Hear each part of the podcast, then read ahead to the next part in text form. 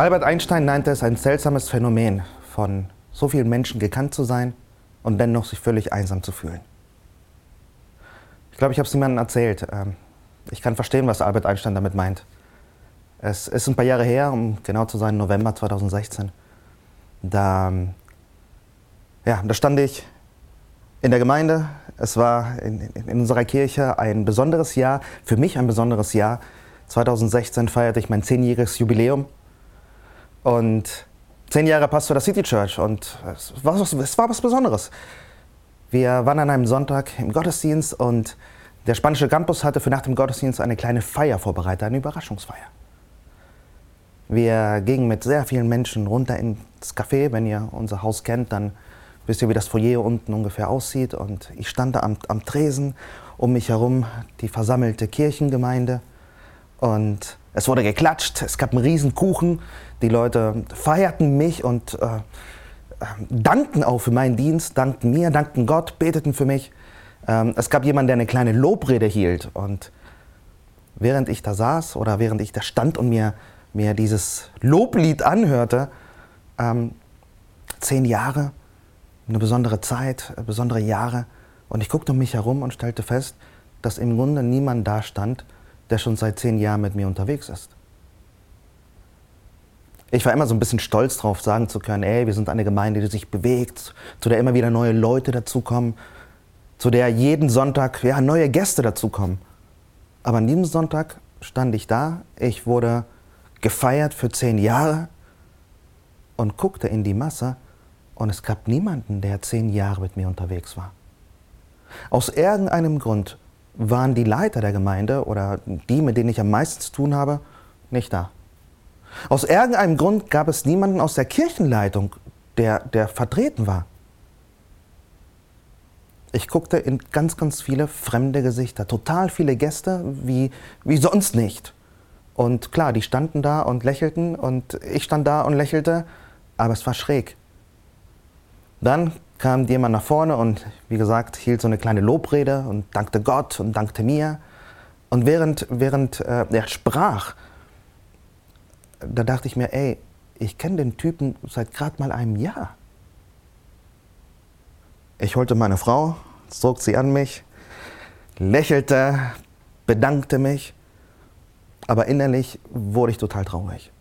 Ich weiß nicht, ob ihr das nachvollziehen könnt, aber ähm, niemand, den ich als meinen Freund betrachtete, auch innerhalb meiner Kirche, innerhalb meiner Arbeitsstelle, innerhalb meines Umfelds.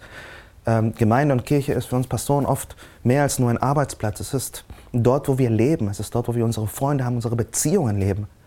Und die Leute, die ich für meine Freunde hielt oder bis heute auch halte, die waren aus irgendeinem Grund nicht da. Und es war mein Zehnjähriges.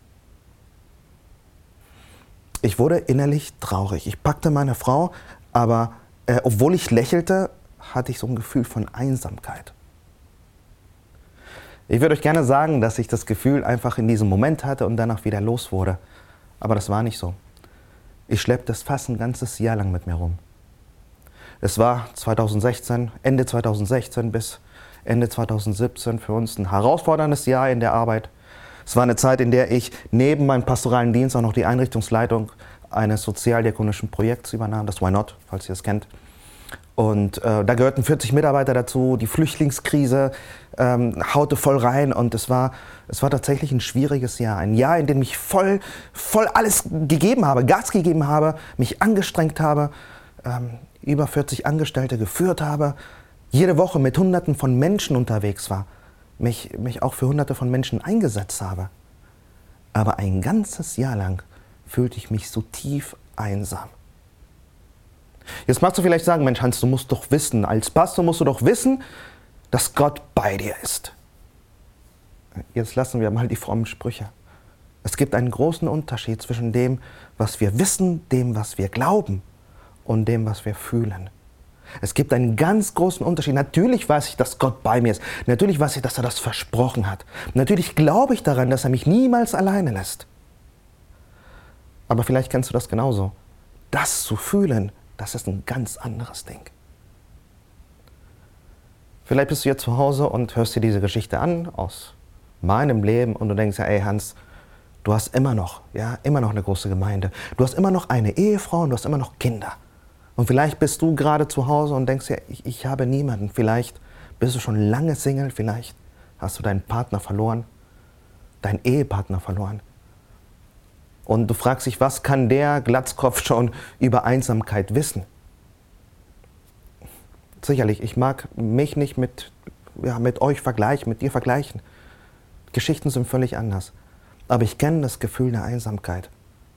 Und worauf ich hinaus will, ist eine ganz andere Realität. Und zwar die Realität, dass wir vielleicht von Hunderten von Menschen umgeben sind, dass wir vielleicht Beziehungen haben und uns dennoch einsam fühlen können. Alleine sein und einsam sein sind auch zwei verschiedene Dinge. Du kannst von Menschen umgeben sein und dich dennoch im Inneren einsam fühlen. Was ist mit unserer Kirche? Die Pandemie, die hilft uns zurzeit gerade nicht wirklich. Ähm, wir stecken in Situationen, wo wo wir gehemmt sind, wo wir ja, vom Gesetz her auch nicht einfach die Beziehungen leben können. Wir sind vielleicht eine große Kirche und du gehörst vielleicht dazu und trotzdem, das hilft uns wenig. Das hilft uns zur Zeit wenig, wenn wir, ja, wenn wir andere Menschen nicht sehen können, wenn wir Gottesdienste nicht feiern können, wenn wir uns nicht treffen können. Aber wisst ihr, wenn du vielleicht einsam bist, dann muss es nicht unbedingt sein, dass Corona dran schuld ist. Vielleicht ist es nicht die Pandemie, Vielleicht zeigt die Pandemie und zeigt Corona eher, was vielleicht schon lange in unserem Leben schiefläuft. Vielleicht ist es das, was wir in den letzten Wochen schon miteinander besprochen haben. Vielleicht ist, ist das der Moment, wo Gott eine Krise nutzt, wo Gott Umbrüche nutzt, wo Gott Stopp macht in unserem Alltag, in unserer Routine, eine Unterbrechung hineinbringt, um uns Dinge zu zeigen, ja, die wir nicht gesehen haben. Dinge zu zeigen, wo wir vielleicht zu beschäftigt waren, um sie wahrzunehmen. Zu, zu stark im Alltagsstress involviert, um zu bemerken, dass wir Beziehungen vernachlässigt haben. Dass wir vereinsamen, weil wir keine Freunde haben. Ich möchte mit dir heute in eine kleine biblische Geschichte hineinschauen. Ich möchte, dass wir uns einen Text angucken, in dem es um Einsamkeit geht, beziehungsweise in der wir uns ja, vielleicht neu orientieren können, um ähm, Dinge anzugehen. Gott kann Krisen nutzen, Gott will Krisen nutzen, damit wir geistlich vorankommen, in eine neue Lebensphase kommen. Und vielleicht geht es auch gerade darum, Einsamkeit hinter uns zu lassen und uns neu aufzumachen, mit anderen, mit ihm. Ich lese mit euch gemeinsam aus 2. Mose einen Text, den du vielleicht kennst, eine Geschichte, die du vielleicht kennst. Mose ist ja die bekannteste Persönlichkeit ähm, aus dem Alten Testament, eine, eine verehrte Figur im Judentum. Mose ist, glaube ich, der meistgenannte Mann auch im, im Koran. Und auch für uns Christen ist er nicht unbekannt. Für Hollywood ist er nicht unbekannt. Also erzähle ich nicht allzu viel von seiner Geschichte. Wir erinnern uns einfach, er ist derjenige, der das Meer teilt, beziehungsweise Gott durch ihn und er führt Israel aus der Sklaverei in Ägypten heraus. Und bevor sie zum großen Berg kommen, zum Berg Sinai, wo sie die Gebot empfangen, wo Gott einen Bund mit Israel schließt und Vertrag mit dem Volk macht, bevor sie dort sind, überqueren sie die Wüste. Und da passiert Folgendes. Als die Israeliten bei Rephidim lagerten, rückten die Amalekiter an. Die Amalekiter, das Volk von Amalek, waren so ein Nomadenstamm. Und eigentlich sind sie mit Israel verwandt. Sie sind beide Nachkommen Abrahams. Aber, naja, auch eine andere Geschichte, Blutsfehde, Ärger in der Familie, führt dazu, dass es heute, bis heute sogar, zwei völlig getrennte Völker sind. Ähm, und schon damals mochten sie sich nicht besonders. Die Amalekiter rücken an, dieses Nomadenvolk greift an. Mose befahl Josua, sein Heerführer bzw. seine rechte Hand, wähle kampferprobte Männer aus und zieh mit ihnen in die Schlacht gegen die Amalekiter. Ich selbst werde mich morgen auf den Hügel stellen, den Stab Gottes in der Hand. 2. Mose 17, das waren die Verse 8 und 9. Josua gehorchte, er tut das, was Mose ihm sagt, und er bereitet sich auf die, er bereitet sich auf die Schlacht vor. Mose, Mose kündigt was ganz anderes an. Er sagt, ich werde mich zurückziehen.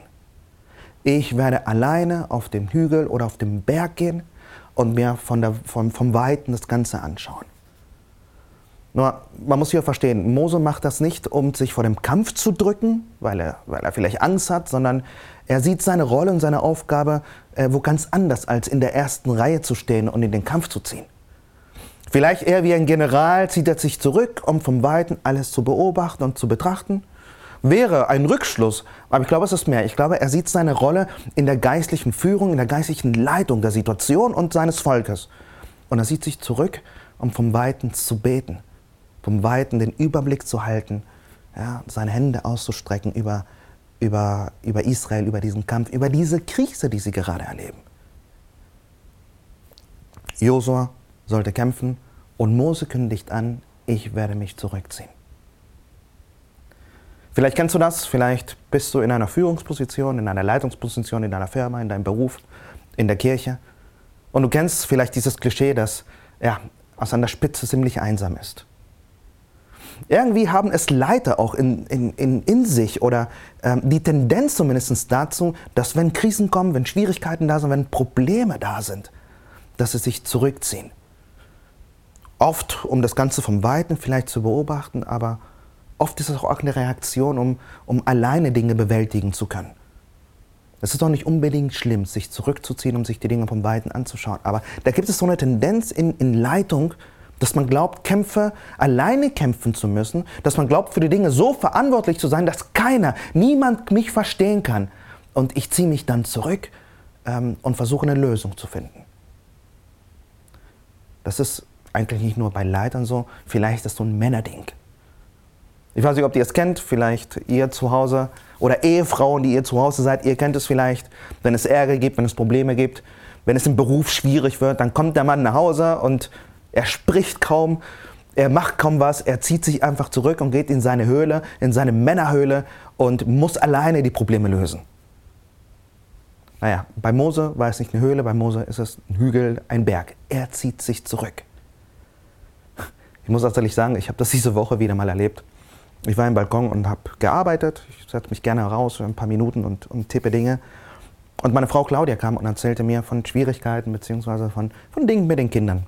Ich weiß, ich, ich erzähle jetzt nicht allzu viel, aber ähm, im Grunde meldete sie, dass es ein Problem gibt und wir eigentlich darüber sprechen sollten. Meine Reaktion war aber ihr zu sagen, ey Schatz, was was, ich muss mal darüber nachdenken, ich lasse mir schon was einfallen. Also lösungsorientiert, wo sie eigentlich mit mir was bereden wollte, besprechen wollte.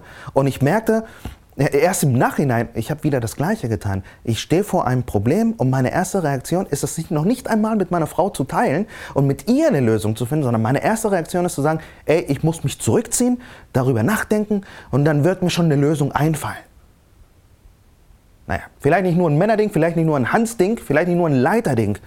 Vielleicht hat das einfach was mit Menschen zu tun.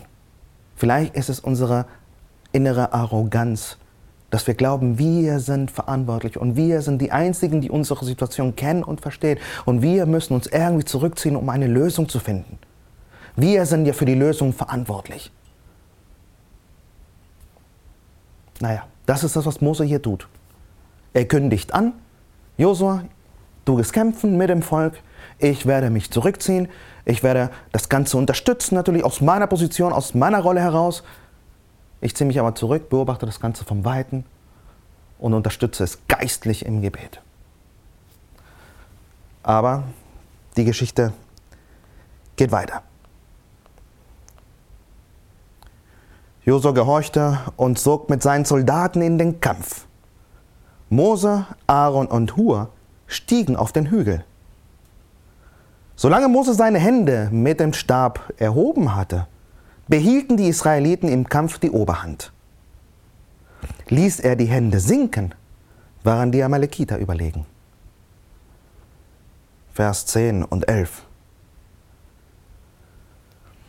Was passiert hier? Eine schräge Geschichte. Ja, ähm, also, was man hier verstehen muss, diese Geschichte spielt sich in einem konkreten Kontext ab. Ähm, Theologen reden ja gerne darüber, über, über Umwelt und über Kontext. Und vielleicht ist es gar nicht so relevant, aber mir hilft es, Dinge zu verstehen. Ich finde es ein bisschen schräg, äh, dass Gott sich durch einen Stab offenbart und wenn man die Hände hebt, dann gewinnt man. Wenn man die Hände runternimmt, dann verliert man. Ähm, aber man muss auch verstehen, Gott spricht in einen Kontext hinein. Er fängt gerade so die Geschichte mit Israel an. Sie waren noch nicht bei den zehn Geboten, sie sind noch nicht am Berg gewesen, sie haben keinen Bund, sie haben keinen Vertrag, sie haben keine lange Geschichte miteinander, sondern es ist, es ist gerade so dieses Zwischending zwischen Befreiung aus Ägypten und Gott offenbart sich.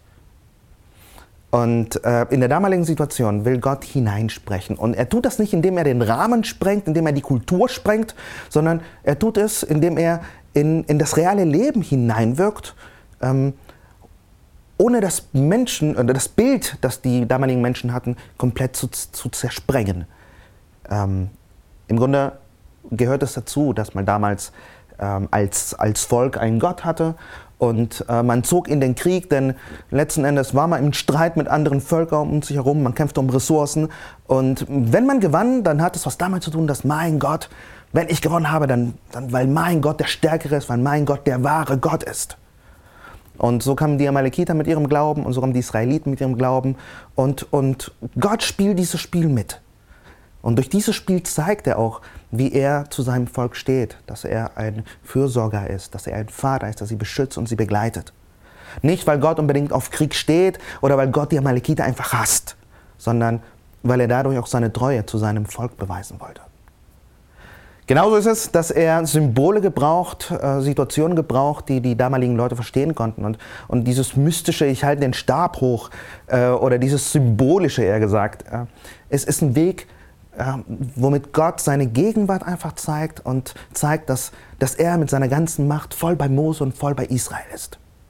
Und das ist das, was hier passiert. Das heißt, Mose geht auf diesen Hügel und ähm, wenn er die Hände, wenn er seinen Stab hebt, dann tut Gott was. Er unterstützt Israel im Kampf. Und, und wenn Moses seine Hände runternimmt, dann auch dieses mystische Bild dafür, dass Gott da ist oder Gott äh, ja, sich etwas zurückzieht, Amalek gewinnt. Im Grunde ist das ein Bild für Gebet. Ganz, ganz oft im, in der Bibel finden wir dieses Händeheben als ein Bild für Kontakt zu Gott. Wenn Mose die Hände hebt, in Verbindung zu Gott steht, zu Gott betet, dann unterstützt Gott. Wenn er die Hände fallen lässt und den Kontakt zu Gott verliert, dann ist das ganz praktisch sichtbar. Israel verliert. Das könnte hier die geniale Anwendung sein, zu sagen, ey, wenn es eine Krise in deinem Leben gibt, wenn es Probleme gibt, wenn wir gemeinsam in dieser Pandemie stecken, die uns ja, Einsamkeit auch bringt, dann müssen wir einfach nur mehr beten und Gott wird tun. Aber darum geht es nicht. Das Interessante in dieser Geschichte ist, und ich weiß nicht, ob das dir aufgefallen ist, aber Mose kündigt an, alleine auf den Berg zu gehen, alleine auf diesen Hügel zu gehen, aber er geht gar nicht alleine. Er nimmt zwei Leute mit, Aaron und Hur. Wisst ihr, Mose ist ganz bestimmt kein perfekter Leiter. Wir kennen seine Geschichte und er hat einige Fehler begangen, wie jeder Mensch. Aber hier tut er genau das Richtige. Er weiß ganz genau, seine Rolle ist es, sich zurückzuziehen, seine Rolle ist, im Gebet ähm, geistlich einfach sein Volk zu unterstützen, seinen Dienst tun als geistlicher Leiter, nicht als General, nicht als Kämpfer, nicht als Kapitän vorne in der ersten Front, sondern als geistlicher Leiter. Seine Rolle ist es, vor Gott einzustehen, Gottes Hilfe zu erbitten und sein Volk in der Hinsicht zu unterstützen. Aber er weiß auch ganz genau, das ist nicht etwas, was er alleine tun kann. Er weiß ganz genau, es gibt geistliche Kämpfe, die kann man nicht alleine kämpfen. Ich weiß nicht, wie es in deiner Situation ist. Ich weiß nicht, was Corona gerade mit dir macht. Vielleicht ziehst du dich zurück, weil es ja auch nicht anders geht. Wir werden ja nicht in den Rückzug geführt, sondern eher in die Einsamkeit gedrängt. Und vielleicht stehst du da und beklagst dich und schreist auf, Mensch, das geht ja nicht, was Corona hier mit uns macht, was die Gesetzgebung mit uns macht. Ich vereinsame dadurch. Aber vielleicht, vielleicht zeigt Corona, ja eher das, was schon lange schief läuft. Vielleicht zeigt uns Corona, dass wir etwas vernachlässigt haben, weil wir zu beschäftigt waren. Weil wir vielleicht zu viel zu tun hatten in unserem Alltag, in unserem ja, Freundeskreis und genauso aber auch in unserem Berufsleben. Vielleicht waren wir einfach zu beschäftigt, um darauf zu achten, dass es unheimlich wichtig ist, Freunde zu haben. Menschen um uns herum zu haben, die in unser Leben hineinsprechen. Menschen um uns herum zu haben, denen wir die Erlaubnis geben, uns zu unterstützen, uns zu tragen, uns zu helfen. Vor allem dann, wenn die Krisen kommen und die Probleme da sind. Die Geschichte geht natürlich weiter und wir lesen nochmal die Verse 12 bis 13. Mit der Zeit wurden die Arme, also wurden Moses Arme schwer.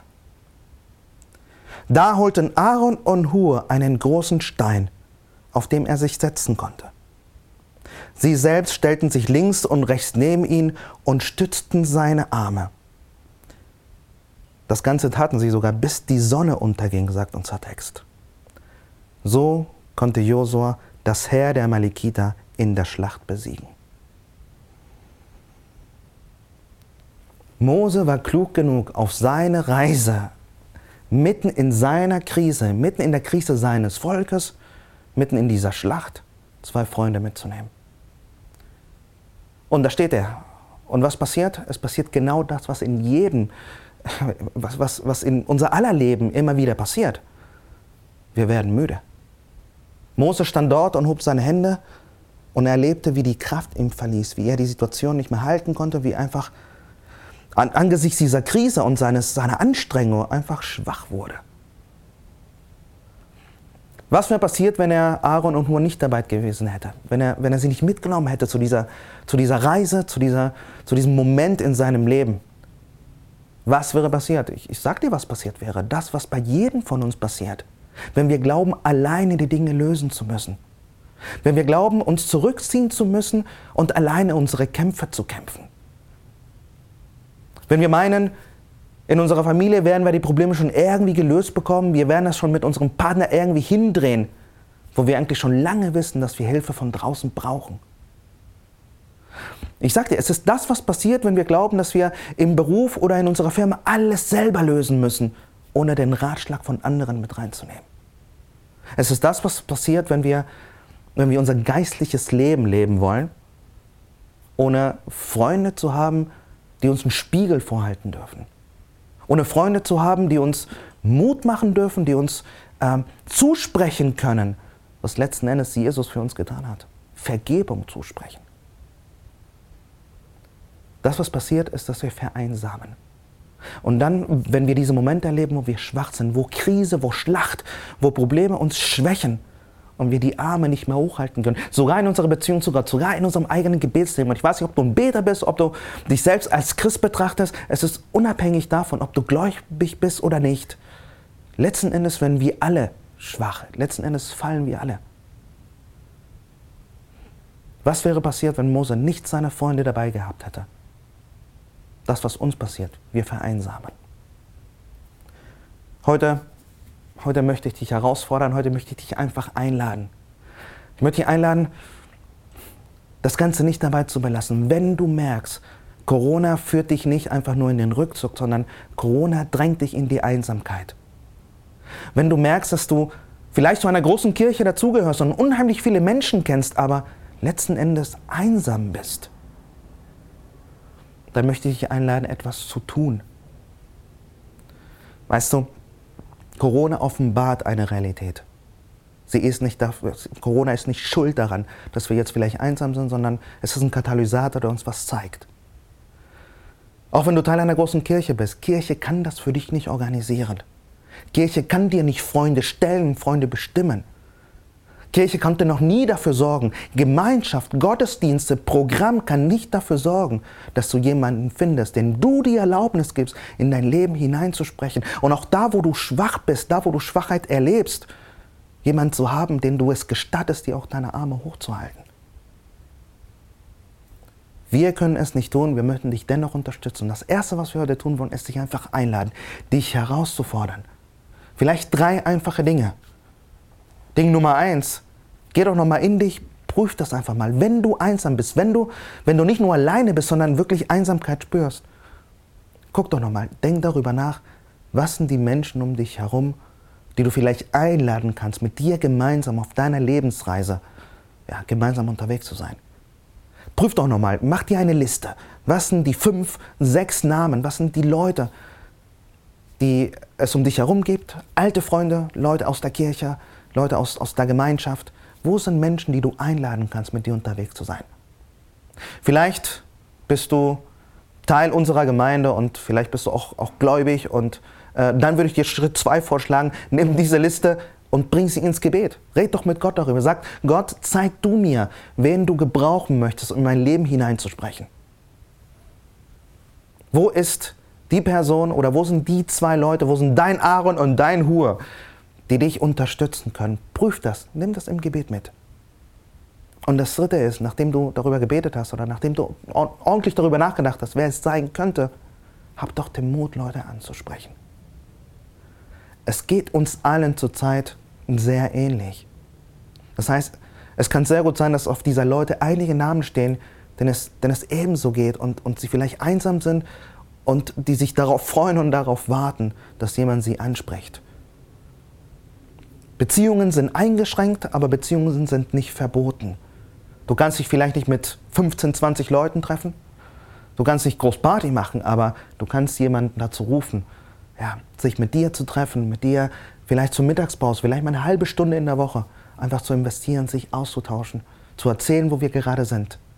Und vielleicht kannst du nach ein paar Wochen auch etwas ehrlich sein und von dem erzählen, was, was dich in dieser Krise belastet, von den schwachen Momenten in deinem Leben wenn du überhaupt niemanden kennst, wenn du nicht in der Lage bist, irgendjemanden auf diese Liste zu bringen, vielleicht ist es Zeit, neue Leute kennenzulernen. Und dabei möchten wir dich als Kirche unterstützen. Melde dich bei uns. Schreib uns auf die E-Mail, die du gleich hier unten siehst. Und ähm, vielleicht können wir dir dabei helfen, Menschen in deinem Alter, in einer ähnlichen Situation ähm, kennenzulernen, zu treffen. Ja, um genau dieses Problem anzugehen, was nicht Corona-bedingt ist, sondern weil es eigentlich letzten Endes offenbart, dass wir schon lange etwas vernachlässigt haben. Lass dich herausfordern, pack es praktisch an. Bevor ich nun ein Abschlussgebet spreche, bevor wir zum Ende kommen, wäre es nicht ganz fair, einfach hier das Ganze zu stoppen, ohne dir eine weitere Wahrheit mitzugeben zum Thema Einsamkeit. Weißt du, Genauso wie Mose seine Hände damals erhob und damit das Volk letzten Endes rettete vor diesem großen Feind in dieser großen Krise. Genauso gibt es einen, der seine Hände nicht selbst erhob, sondern von, von Nägeln an einen Kreuznagel liest. Es gibt einen, der, der seine Hände ja, an dieses Kreuz hielt, die Einsamkeit ertrug damit du und ich nicht in ewiger Einsamkeit sein müssen. Mein Gott, mein Gott, warum hast du mich verlassen, ist das, was Jesus am Kreuz sagte. Wenn es jemanden gibt, der weiß, was es ist, einsam zu sein, dann ist das Jesus Christus. Er ist kein fremder Gott, kein, kein Gott, der weit entfernt ist und nicht weiß, was du erleidest oder was ich erleiden muss. Er weiß ganz genau, was es ist, alleine und einsam zu sein. Am Kreuz war er einsam. Seine Freunde hatten ihn verraten. Seine Verwandtschaft. Ja, sie liefen weg. Und in dem Moment am Kreuz, wo die ganze Schuld der Menschheit auf ihn lastet, verlässt ihn sogar sein Vater. Ein gerechter Gott lädt die komplette Schuld auf Jesus Christus und trennt sich von ihm.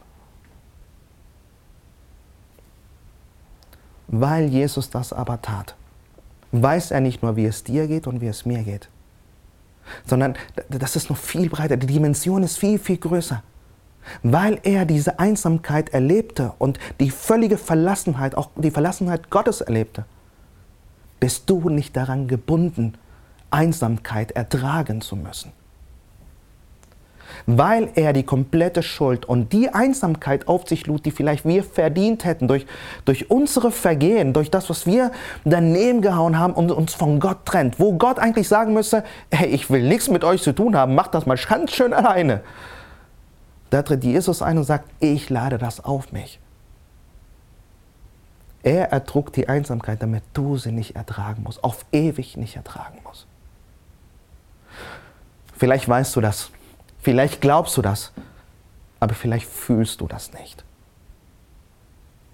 Erlaub mir heute vielleicht der Freund zu sein, der in dein Leben hineinspricht und dich daran erinnert. Weil er deine Einsamkeit trug, musst du nicht mehr einsam sein. Weil er das ertragen hat, kann er dir versprechen, ich bin bei dir bis ans Ende aller Zeiten.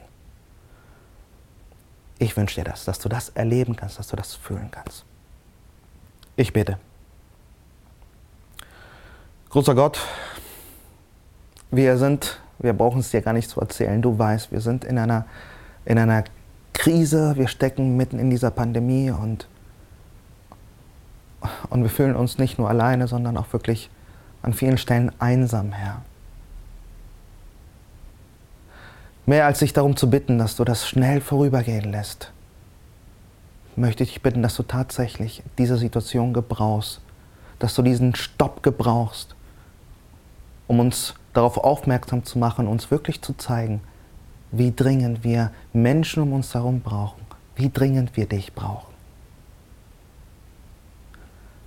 Gott, ich danke dir für das, was du am Kreuz getan hast. Ich danke dir, dass durch Jesus Christus es uns möglich ist, mit dir in einer Beziehung zu stehen, wo du, wo du keinen Grund hast, wegzuschauen, wo du keinen Grund hast, dich abzuwenden, wo du einfach Vergebung aussprichst und dadurch auch das Versprechen wahrmachst, dass du immer bei uns sein wirst. Ich bitte dich, Herr, lass uns das spüren.